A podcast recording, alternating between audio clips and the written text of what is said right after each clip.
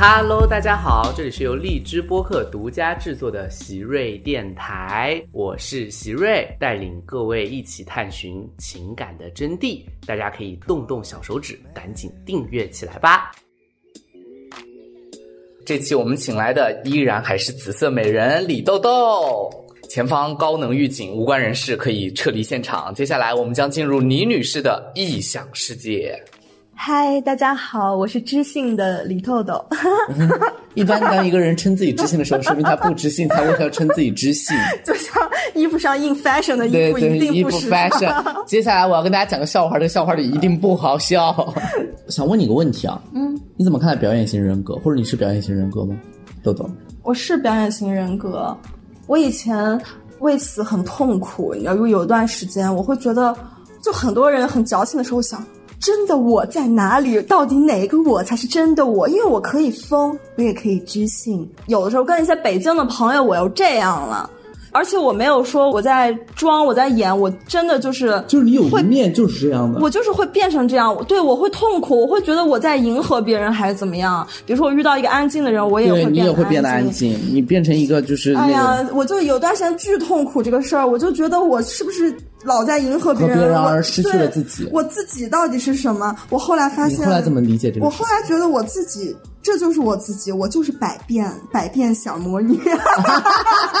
我后来觉得，我现在就心态完全变了。我觉得这样的我太有魅力了，你们都只有一面，只有一面，但其实也不是，每个人都有很多面啦。但是我就是切换的比较频繁，然后比较明显，比较极端。比如说，有的人他第一次见我，我可能就是这样的一个人；他下一次再见到我，突然发现我是另外一个样子，就是很多这种东西。所以我有段时间微信叫“神秘美人李豆豆”，因为我觉得自己超神秘的。你一般取这个名字就不太神秘了。哎，那我们这一期的主题是亲密关系哈，聊一聊，在亲密关系里面你会是表演型人格吗？因为我在想，做喜剧之所以跟亲密关系有点抵触，是因为亲密关系需要人真实的袒露。但是我想，一个表演型人格就是有人的地方、有目光的地方，他都不自觉的想要去表演，想要去散发魅力。所以你在亲密关系里面是会更加的比较符合你日常，还是说也会去考虑到对方的目光，从而做一些效果出来？亲密关系的话，你这样子问我啊，我觉得还是会有表演的成分在的，但是我觉得不是说他就不真诚，我不是说不真诚，嗯对，就是说，就是说你还是会，因为那也是你一个面相嘛，就是。对我还是会，比如说，那你在亲密关系当中会不会很累？我的每次的亲密关系结果都是。我就觉得很疲惫，但是过程中是我自己要那样的，我过程中很快乐。你有快乐，对，我会觉得我特别讨厌那种平淡如水的亲密关系。我一定要我的每一帧，我们的每一句话都像对白一样，我们一定要像电影一样。比如说，我遇到一个特别安静的男生，我们这个恋爱关系就走一个文艺片这样的走向，我也会变得很文艺。然后我讲话，比如说一般人你出去了。正常的那个家庭伦理片的话，就会问你你去哪儿喝酒去，你跟谁呀、如果是文艺片，好，我就进入文艺片角色，我就不问这些的，我会说今天的天空或者是什么，说一些有的没啊，的那种种台词。王家卫里面的对那种感觉，我会特别的快乐，陷在那个里面。但是，比如说我遇到另外一个特别聒噪的北京男孩，我又觉得我现在在北京爱情故事里面，我也是个那种北京的小女孩。我们要一起去外面看看北京。你在把生活艺术化，哦，把爱情也艺术化了。可是有一个问题是，爱情最后总会归于平淡的，它不可能每一帧每一秒都是。所以你的爱情平淡了会怎么办？如果当你发现你用你的这些方案也改变不了它已经平淡的本质之后，你会选择离开吗？一般等不到我选择离开，一般别人就选择了。离开，因为一般人也很难接受这种比较疯狂的这种对白吧。如果没有经受过喜剧训练，他接得住你说话吗？突然喝酒回来，你跟他说被我喜欢上的男生，就是能接得接得住我的这种些。，那你会不会有时候也在担心，其实你们这个样子过于表演，他有点像演戏？有一点，有的时候你分不清哪句话是真，哪句话是假，你不知道他表达爱意的这句话到底是发自内心的，还是说他现在在走一个氛围？氛围，对各种。但是你又离不开这种浪漫化的对我离不。开，我喜欢，而且我觉得那些男生一开始他们被我吸引也是因为我的这一点，但他们走可能也是因为我我的这一这一点那我觉得我没有错，我就是这样子，我问一个问题，嗯，你觉得演员应该是人戏不分的吗？不应该。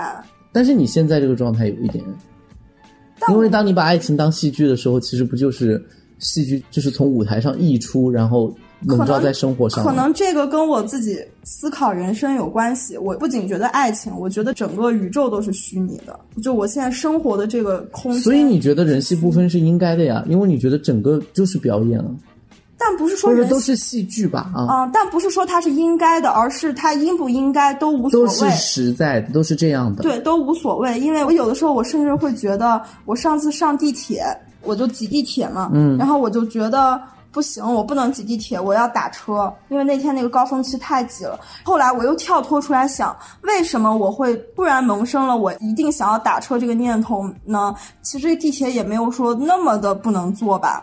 我就又在思考这一层，我为什么会思考我要坐车？然后我就觉得世界是虚拟的，是因为有一个可能是一个十四五岁的小男孩，他在操控着我，我就是他角色的 NPC。然后他决定这个时候在他爸爸裤子口袋里面掏五块钱给我氪个金，让我第二天交通工具选择打车。所以这个意识传输到我的大脑，我才有了这个念头，我就会这样想，好玄妙哦。就有点疯哈。呃，也不是疯了，有的人会这么思考过。我问一个简单的事情：你会因为在表演当中而爱上表演当中的男主角吗？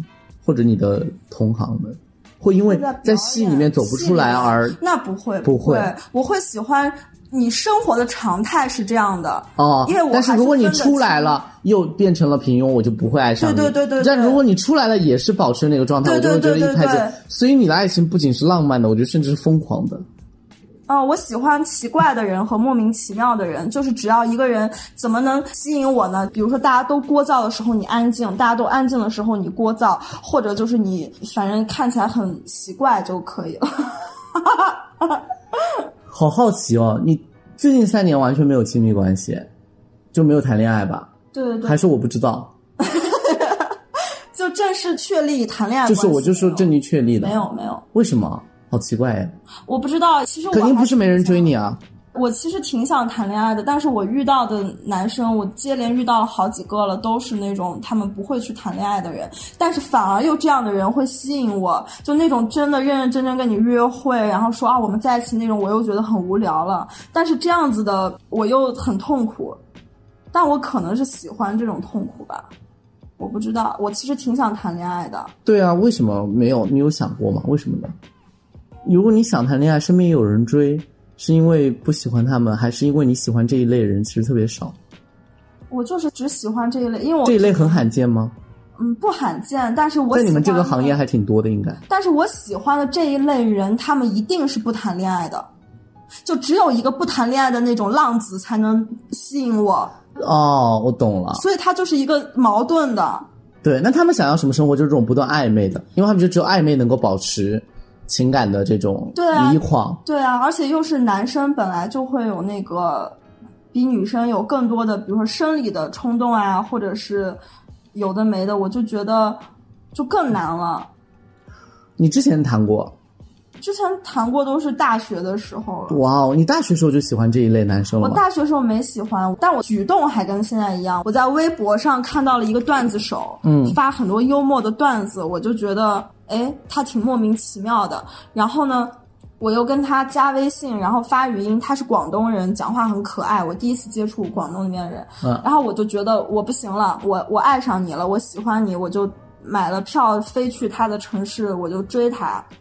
然后我就跟他追到了吗追到了呀！我当时就跟他在一起，在一起之后我是他初恋，然后在一起之后他特别特别特别特别的对我太好了，好到我刷牙我不用起来，他可以把那个牙刷跟那个牙杯都拿过来，而且他从来不跟我生气，就没有戏剧冲突，你懂吗？天哪！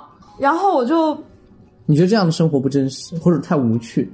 有一点无聊。其实他有的时候生气了，他因为爱我他忍了。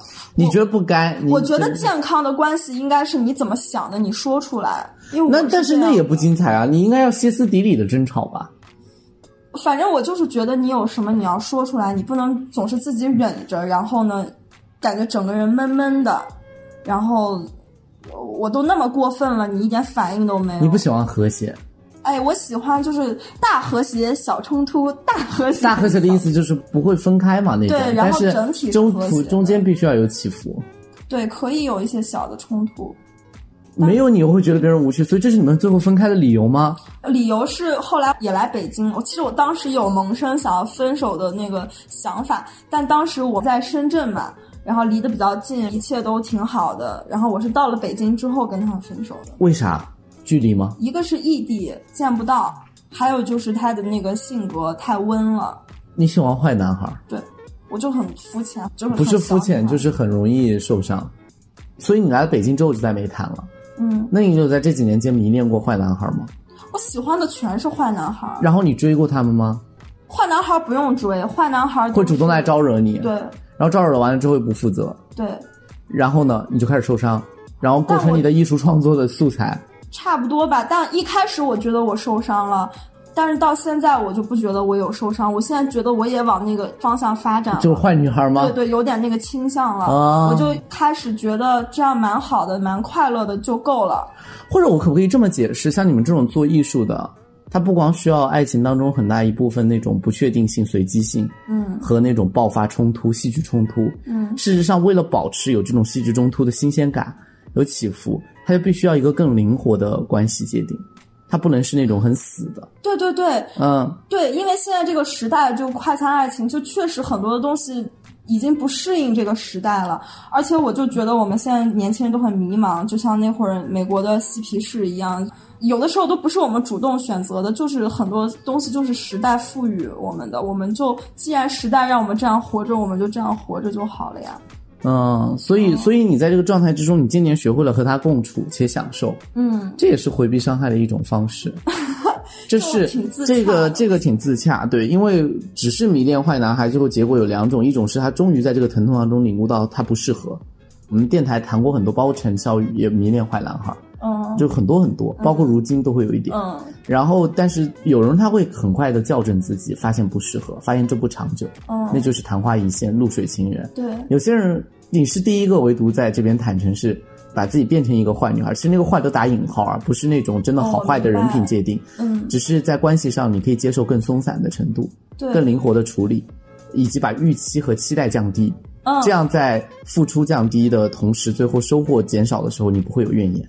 对，而且我还经常看植中老师的那个微博微博他不经常有跟对他经常劝解的就是自我改变和期待降低。对对对，期待降低太好用了。我上次就是跟一个男生，然后他只是因为我叫他起床，他就起来了，我就会能开心一下，因为我对他没有任何的期待。对，然后你发现他因为你的一个请求，然后对，起来了，就是因为我我我现在完全是就是阿德勒的课题分离，就我的事儿是我的事儿，别人事儿是别人的事儿，但别人因为我的事儿改变了受到了影响。对，不管这个影响是小还是大，那都是不是别人应该做的，我都会这么想。跟大家推荐一下阿德勒这本书吧，《被讨厌啊，的勇气被讨》厌的勇气，真的是一本非常好的书对。对对，天哪，那你现在应该很就如鱼得水吧？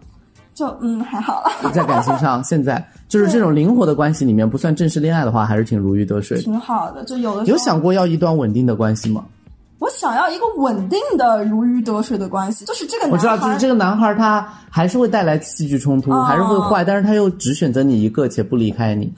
不是，我甚至没有这么高的要求。我现在希望我有一个稳定的伴侣，然后这个伴侣他可以出去，呃，跟别的女孩约会，他可以去开放式关系是这个意思吗？对，但我不希望他爱上别的女孩儿，就是他最爱的是我，然后我也可以去呃跟别的男生吃饭，那就是开放式。关系，就是你们俩必须还是一个 couple，对对对，但是他却可以。分别与别人进行交流对和交往。对对，但我们俩是公开的 couple 我。因为这个在哲学家里面和艺术家里面有很多这种范例，比如萨特和波伏娃。哦，对，萨特就是到处和女学生在一起。波伏娃作为第二代的女性主义的大宗师，也经常这么默许、允许，甚至还介绍学生给萨特。就我现在有点想要这样的关系，因为我有时候会觉得我，我觉得这个倒还挺正常的，倒还你不坦诚的原因是因为你觉得这件事情很私密吗？或者，我挺坦诚的，其实，但可能男方没有 get 到我的意思，可能男方会觉得我是想要谈恋爱，那就谈恋爱了。其实我是可以接受谈恋爱之后更灵活的，就可能没说清楚之类的吧。比如说我特别害怕的时候，我不想一个人待着的时候，那我就可以选择我去找谁，所以你不觉得爱是非得唯一且排他的？因为那个不符合人性。哇哦，这是你对人性的设想吧？不能说它不符合人性，哦是每个人所理解的人性。人理解，对对，我说的话啊，全是个人对那个，对对对啊啊！我问个问题，你会很喜欢艳遇，对不对？这种随机性的，哦，我喜欢随机的、灵活的。就我那天一个人去蹦迪，我就去一个男孩家吃了一碗泡面，但我真的只是吃一碗泡面。就走了。他也就是面对你走，没有挽留你吗？他有挽留，但是我走了，因为我真的只是饿了而已。而且我喜欢这种感觉，也很文艺片。就是你去一个男生家吃一碗泡面，听他一直喋喋不休的讲一些我不感兴趣的事情，然后你吃完之后擦一下嘴，然后观察一下他屋子里面有什么东西，然后你说哦，I get it，今天信息收集到此为止，然后我就走了。你真是生活中的艺术创作家。我觉得这样很开心很妙。但如果这个男生就是刚好他特别的，比如说他的长相或者他的风格非常吸引你特别特别吸引我，你就会当天晚上留下对，那我留下也 OK 啊。你是我们电台到目前为止应该是最特立独行的一位。我我我是这样、哦我觉得我是一个赞。扬啊，我非常喜欢。嗯，我知道，我也喜欢。后来我是这样自洽的，我性别转换一下，如果我是一个男生的话，我可能跟那些坏男孩是一样的。我也喜欢，因为我作为一个女生，我也今天看到这个漂亮小姐姐，我觉得她好可爱，我想跟她玩喝酒。我看到那个小姐姐，我也好喜欢。我出去喝酒加最多的不是男生的微信，是女生的微信。我特别喜欢跟美女一起聊天，一起玩。然后我就觉得，如果我是个男生，那我就是就会更喜欢了。哎呀，那我就是谁都放不下呀。然后作为女生，我自洽，我是觉得我太可爱了，我太神秘了，我的这种可爱一定要分享给更多的人，不然他们不知道。我就像一个小精灵一样，我一定要飞到每个人家里面去。小精灵不能被圈养在一个笼子里。我知道你是渴望自由，那你觉得你现在这个状态是自由的吗？你这么一说，我又有的时候我又会觉得，我所谓这些表面看起来好像很自由的观点和活法，其实是被某种东西禁锢住了，但我说不上来是什么东西。就好像其实是有些东西驱使你这样去做，你才更舒服而已。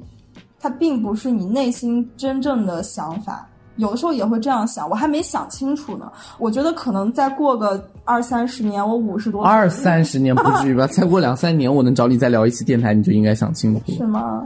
嗯，你总是在设想我没有想要的状态，是有东西推着我匮乏，让我去找这个状态。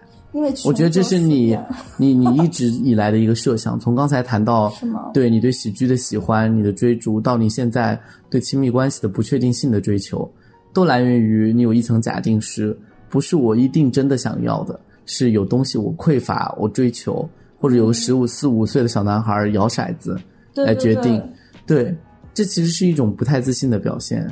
因为如果这样设想，那谁都说不出我真实想要什么。或者这么来说，平行时空的可能性是无限的，没有人能够清楚自己在哪条平行时空，嗯最后能找到真实。反正我有个特别好的朋友说我是个悲观主义者，然后，但我以前就是会反驳，我觉得我可太乐观了。对，因为你每天是活得自在且快乐的。对，但我现在的状态就是承认且拥抱了自己的悲观。但你有没有想过，享乐主义的很大一部分嗯原因就是用来克服虚无和悲观的，所以所以这不矛盾。对不矛嗯盾。所以我现在承认自己悲观之后，我反而更那个了。我在每天拿个二锅头，我觉得反正我都那个。对，哎，那个之前思恒刚刚说的那个话，我不知道，说你现在包里面经常放一瓶白酒啊，白二锅头，我选择白酒是因为为什？么？我喜欢喝洋酒，你看出来了。我也爱喝，但白酒因为它一个是便宜、小瓶、便携，只是因为这些原因而已。就是为什么包里面会放一瓶酒呢？随时想喝吗？每天什么时候会喝呢？戏剧演出之前，演戏之前能喝酒吗我没？有特定的时间，就是我想喝就喝。戏剧演出之前可以喝酒吗？你们？呃，我演出前不会喝，嗯但是我像这种，比如说跟朋友出去玩儿，或者录电台，或者只是日常出行，可能我都不见任何人，我只是去坐个地铁去办个事情，我会喝。就是想喝就喝。对，就是想喝就你就当做放了一个矿泉水酒量，好吗？我酒量蛮好的，我所以你觉得饮酒如饮水？因为我不会说我放一堆，我就那么一小瓶二两，没一个人喝吗？就是拿出来，我喜欢那种我很放松的感觉。今天为什么没带啊？因为你家不是有酒吗？我家是洋酒了，是洋酒了，对对对啊。我也没有思恒说那么夸张，因为嗯刚好那天碰到他的时候我带了。我最近都没怎么喝酒了，最近忙起来了。你喝酒的频次还是很高的，你喝醉过吗？近期有喝醉过吗近？期有喝醉过，喝断片过，在上海，但是我不喜欢喝醉的感觉，我也觉得喝断片的应该很不好我，太讨厌吐了。而且也很危险的。嗯，危险倒没什么，危险都是戏剧冲突嘛。这么理解生活吗？但是我太不喜欢吐的感觉了，而且所以吐的话你那那我换句话说，我们不说喝断片，你享受微醺吗？还是你觉得其实因为你酒量好，你喝酒如喝饮料不醉比较好？还是你觉得微醺这种状态你也不喜欢？如果微醺和清醒比起来的话，我还是喜欢清醒。但是喜欢清醒，是脸微微发红、放松的感觉就好了。对，你要放松，对微醺不行，有点醉意就不行。对，有点醉意也蛮舒服的，但是跟清醒比起来，我还是希望自己是清醒的，就是酒是让你在清醒时刻能够放松下来的一种方式。是放松而已，我就不会那么的拘谨了。你是生活中很容易拘谨的人吗？我跟你们不会，陌生人特别哦，我懂了，所以你是用懂了。比如说我们俩现在在玩，突然来了三个以上我不认识的人，我会马上立刻自闭，而且是特别极端，一句话都不讲的那种。然后我就一定要喝酒来缓解，让自己放松下来。如果让你形容，就是你所看到的爱情状态比较好的一些历史人物或者哲学家或者是文学家、艺术家的话，你更期待于谁的爱情模式，或者谁的爱情故事？就是那种戏剧化的，你觉得谁的？我记不太清啊，我不是说羡慕，觉得他好，我、但我觉得给我留下了深刻深刻印印象嗯。我觉得蛮好笑的是那个 尼采，嗯。我我忘记那女孩叫什么了，她好像是，我也可能是说的不对啊，我记不清了。没事没事啊，就是那个尼采，好像他特别特别爱一个女的，他一直在追求那个女的，他爱的都不行，都疯了。但是他写书就是说什么爱情不重要，他不爱，就是他特别特别的口是心非。我觉得他特别的好笑，哦，嗯，然后就很疯，就是他给我留下了一些深刻的印象。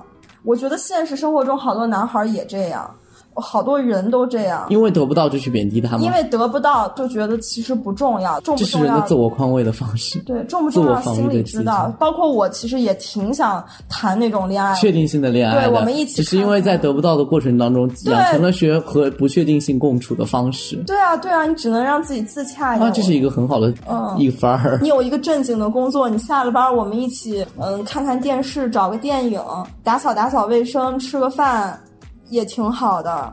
当然了，但我们的聊天一定要幽默风趣，还是有一还是点有一点。点戏剧冲突。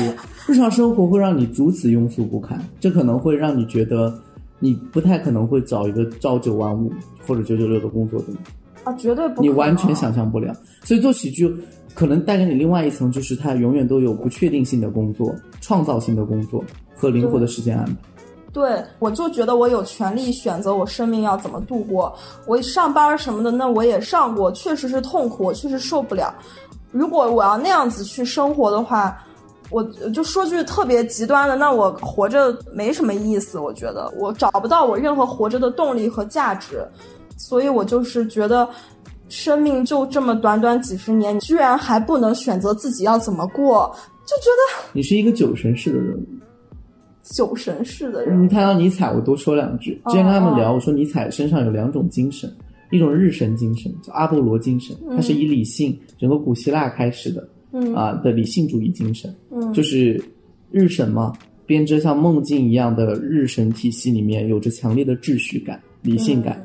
一个人会计划一种生活方式，会为自己而筹划你人生的理性要怎么达到你的目标，嗯要怎么能够获得你的那个，嗯一步就是一一步一步步怎么走他有非常清醒的意识。从这里来讲，他是一个理性主义者。酒神叫狄奥尼索斯精神，他经常是冲击那个日神精神，有一种就是毁灭性的力量在里面。然后这种毁灭性有时候甚至会伤害到自己，因为他那种罪是要回到一个原始的泰坦诸神世界，从而达到人和世界的一个和谐状态。那种和谐状态是罪当中达到的，就是要打碎这个理性的幻梦。哇哦，你是一个典型的酒神精神的人。我当时觉得那个细节很有意思，就可能你不知道这些，但你冥冥之中走在这条路上，哦就是你一定会带酒，因为酒精就是会帮你打碎那个幻梦的一种一种启示的入口。我这么来说肯定能理解，就是我们每个人都要找一些入口，对一些其他的一些世界的入口。有些人得靠酒，我之前还发微博，我说酒醉的人才是清醒的。嗯、然后我就觉，所以每个人都要做酒醉的蝴蝶哦。我还发了一，对，其实是很明显的，因为艺术创作者很多都是酒神精神式的人，很多。我们认识的朋友就有很多，你在脑子里面可以有一大串。我身上有酒神精神，可是我觉得我很不幸，是在所受到的教育型的规训当中，嗯慢慢的把酒神精神给压过去。就是我是一个，就是我自己认为我天赋上酒神精神其实是非常高的，嗯，但是我的日神精神会压倒我的酒神精神，哦因为我应该在你们眼里面是一个非常理性筹划的人，还好啦，还好吗？没有，嗯因为我们在一起的场合都是对对对对对不用理性的场合，所以你其实是就还好一点。对但是我又感觉到自己在压制那个过程啊，所以我身上这两种力量的搏斗会很明显。挺好的。行，那我觉得今天你也跟我们分享了一个非常就是现代式的那种不确定性关系应该怎么自处的一个一个小的分享吧。我觉得它可能不是有什么提要的要点，但是我觉得很精彩。嗯，然后我觉得你增加了我们电台一个很独特的颜色。好吧，紫色，行，紫色是很神秘的颜色。对我就喜欢这种很玄的东西。我当时说，我觉得我是紫色的。我有一个会画画的朋友，那个王经理，嗯，他就说紫色。你知道吗？在那个美术里面，人体的那个什么什么，好像它那个颜色组成就是紫色，什么乱七八糟说了一堆。然后我就觉得好多东西好玄妙啊，包括我租房子，就是看了可能十几分钟我就租了。我就是喜欢那种不确定性，我没有认真检查它所有的东西，我觉得我住进去我自然会知道的，我就是有这种心态，很好啊。嗯，挺好。我觉得今年陈明在奇葩说讲了一句很美的话，什么？叫人生的本质在于不确定性，人生的美好也在于不确定性。行，那我们给观众朋友们 say goodbye 吧，谢谢李豆豆，之后有机会再请他们回到我的电台，拜拜拜拜。